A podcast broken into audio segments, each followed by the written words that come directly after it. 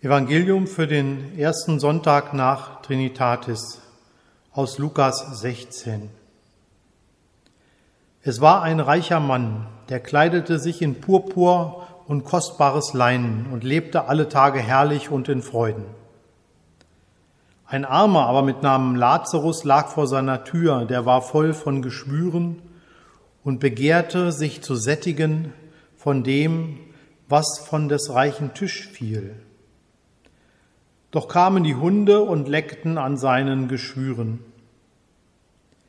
Es begab sich aber, dass der Arme starb, und er wurde von den Engeln getragen in Abrahams Schoß. Der Reiche aber starb auch und wurde begraben.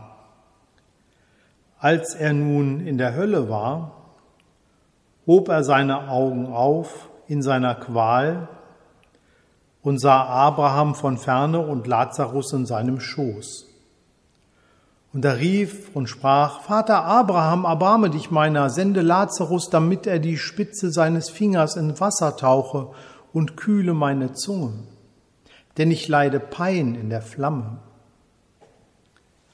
Abraham aber sprach, Gedenke, Kind, dass du dein Gutes empfangen hast in deinem Leben, Lazarus dagegen hat Böses empfangen. Nun wird er hier getröstet, du aber leidest Pein. Und in all dem besteht zwischen uns und euch eine große Kluft, dass niemand, der von hier zu euch hinüber will, dorthin kommen kann und auch niemand von dort zu uns herüber. Da sprach er, so bitte ich dich, Vater, dass du ihn sendest in meines Vaters Haus, denn ich habe noch fünf Brüder, die soll er warnen, damit sie nicht auch kommen an diesen Ort der Qual. Abraham aber sprach, sie haben Mose und die Propheten, die sollen sie hören. Er aber sprach, nein, Vater Abraham, sondern wenn einer von den Toten zu ihnen ginge, so würden sie Buße tun. Er spricht zu ihm, Hören Sie Mose und die Propheten nicht, so werden Sie sich auch nicht überzeugen lassen, wenn jemand von den Toten auferstünde.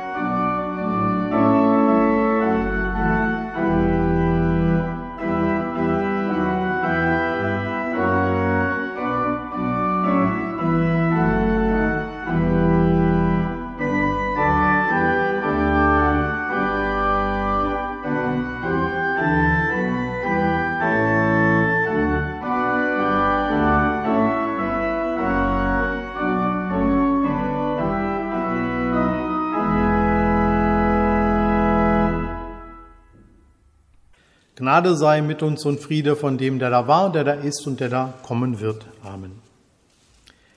Ja, liebe Gemeinde, wir haben im Evangelium die Geschichte gehört von einem, der auf den Hund gekommen ist. Die Geschichte von Lazarus, dem die Hunde die Geschwüre leckten. Sie könnte der Grund sein, dass wir von einem Menschen, der durch alle sozialen Netze gefallen ist, sagen, der ist aber auf den Hund gekommen. Echte Mausfrage. Es ist die alte bekannte Geschichte von Reich und Arm, von Reichen und Armen, von denen, die im Dreck liegen und denen, die sich davor fürchten.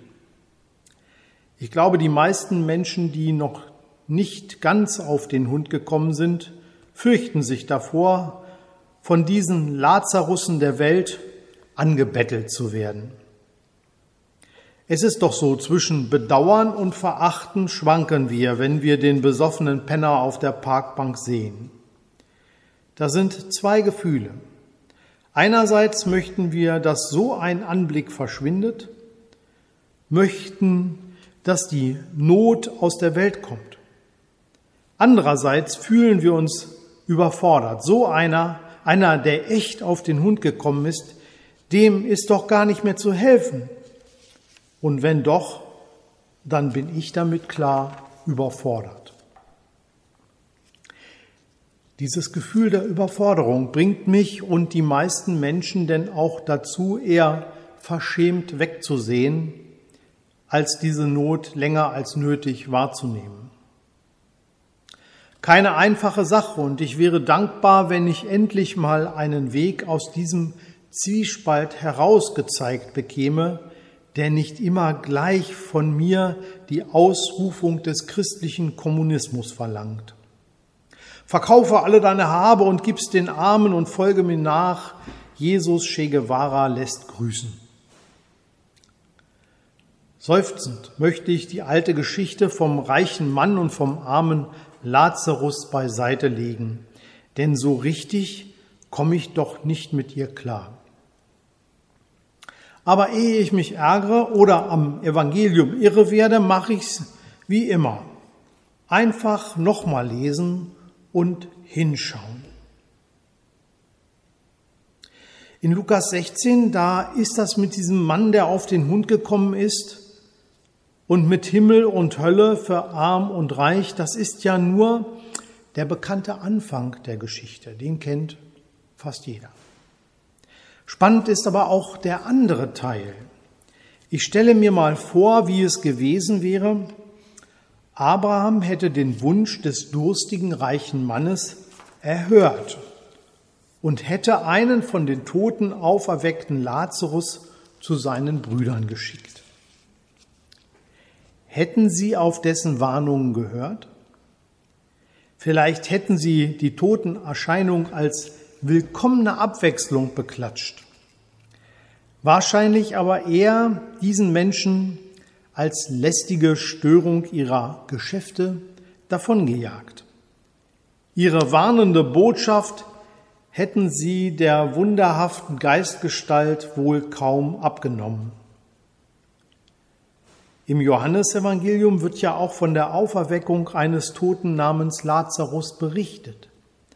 Aber diese Tat Jesu überzeugt die Pharisäer keineswegs von seiner Glaubwürdigkeit. Im Gegenteil, sie bringen sie zu dem Beschluss, ihn beseitigen zu müssen. Und nicht genug damit, auch Lazarus, der Zeuge des Geschehens, soll umgebracht werden. Das hat Vater Abraham schon richtig gesehen, dass es besser ist, wenn Lazarus in seinem Schoß sitzen bleibt. Denn das ist der einzige Ort, an dem er wirklich sicher ist. Die Geschichte bleibt offen und das ist typisch für das Reich Gottes, für die Erzählungen Jesu vom Reich Gottes. Ich glaube, Jesus spricht hier am Ende von sich selbst, wenn er Abraham in der Geschichte seine Skepsis ausdrücken lässt.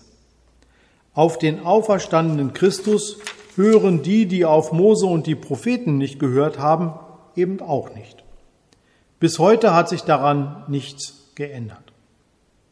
Also gibt es nichts Neues unter der Sonne und die Geschichte zeigt nur das jahrtausendealte Dilemma der unüberbrückbaren Kluft zwischen arm und reich? Ich glaube nicht ganz, denn sonst würde Jesus sie nicht erzählen. Und es geht um das in allen drei mosaischen Religionen verpflichtende Gebot des Almosengebens. Judentum, Islam und Christentum fordern die Gläubigen auf, abzugeben, zu teilen von dem Besitz, den sie haben. Die Frage ist nur immer, wie viel ist genug, um dieser Pflicht vor Gott und dem bedürftigen Nächsten gerecht zu werden. Ein wichtiger Hinweis steckt in der Geschichte, der oft nicht beachtet wird. Es heißt da, Lazarus, der vor der Tür lag und begehrte sich zu sättigen mit dem, was von des reichen Tisch fiel. Es geht also nicht um die Weltrevolution, den christlichen Kommunismus und darum, dass der Reiche in die Hölle kommt, nur weil er reich ist. Auch Armut ist ja kein Kriterium, das ausreicht, um einen Platz im Himmel in Abrahams Schoß zu erhalten. Ich glaube, alles eine Nummer kleiner, das wäre gut, es so anzusehen und zu hören. Einfach die Not der Lazarusse dieser Welt sehen, dem Bettler mal ins Gesicht sehen, ein Wort, eine kleine Gabe, mehr erwarten die meisten nicht von uns. Aber seien wir ehrlich, es ist doch schon die Hölle wegzusehen, wenn ich diese auch nicht aus der Welt bringen kann. Auch wenn ich nicht so reich bin, alle Armut der Welt zu lindern, so kann ich doch jeden, ja, der darum bittet, etwas abgeben, kann in jedem den Menschen sehen, in dem Kerl auch, der da auf den Hund gekommen ist. Ich glaube, das ist es auch, wozu mich die Geschichte ermutigen möchte. Als Christ möchte ich manchmal die Gerechtigkeit Gottes gleich hier und jetzt durchsetzen helfen. Das geht natürlich nicht. Aber der Not ein Gesicht und einen Namen geben, das kann ich wohl. Dazu ermuntert mich Jesus, wenn er den Armen als Lazarus ja nennt. Er hat einen Namen. Interessanterweise bleibt der Reiche ein unbekanntes Wesen, austauschbar. Helfen wir der Not einen Namen geben, etwas, ja, was wir auch tun als Kirche, wenn zum Beispiel die Armutskonferenz der Diakonie in Paderborn tagt und dann auch damit in die Öffentlichkeit geht, die klar macht, was unter uns hier und heute Armut bedeutet und vor allem, wen sie betrifft. Mir schenkt die Geschichte aber auch die Gelassenheit, einfach öfter mal hinzuschauen und ein paar Brosamen von dem reich gedeckten Tisch denen zu gönnen, die aus welchem Grund auch immer auf den Hund gekommen sind. Amen. Und der Friede Gottes, welcher höher ist als unsere Vernunft, er bewahre unsere Herzen und Sinne in Christus Jesus.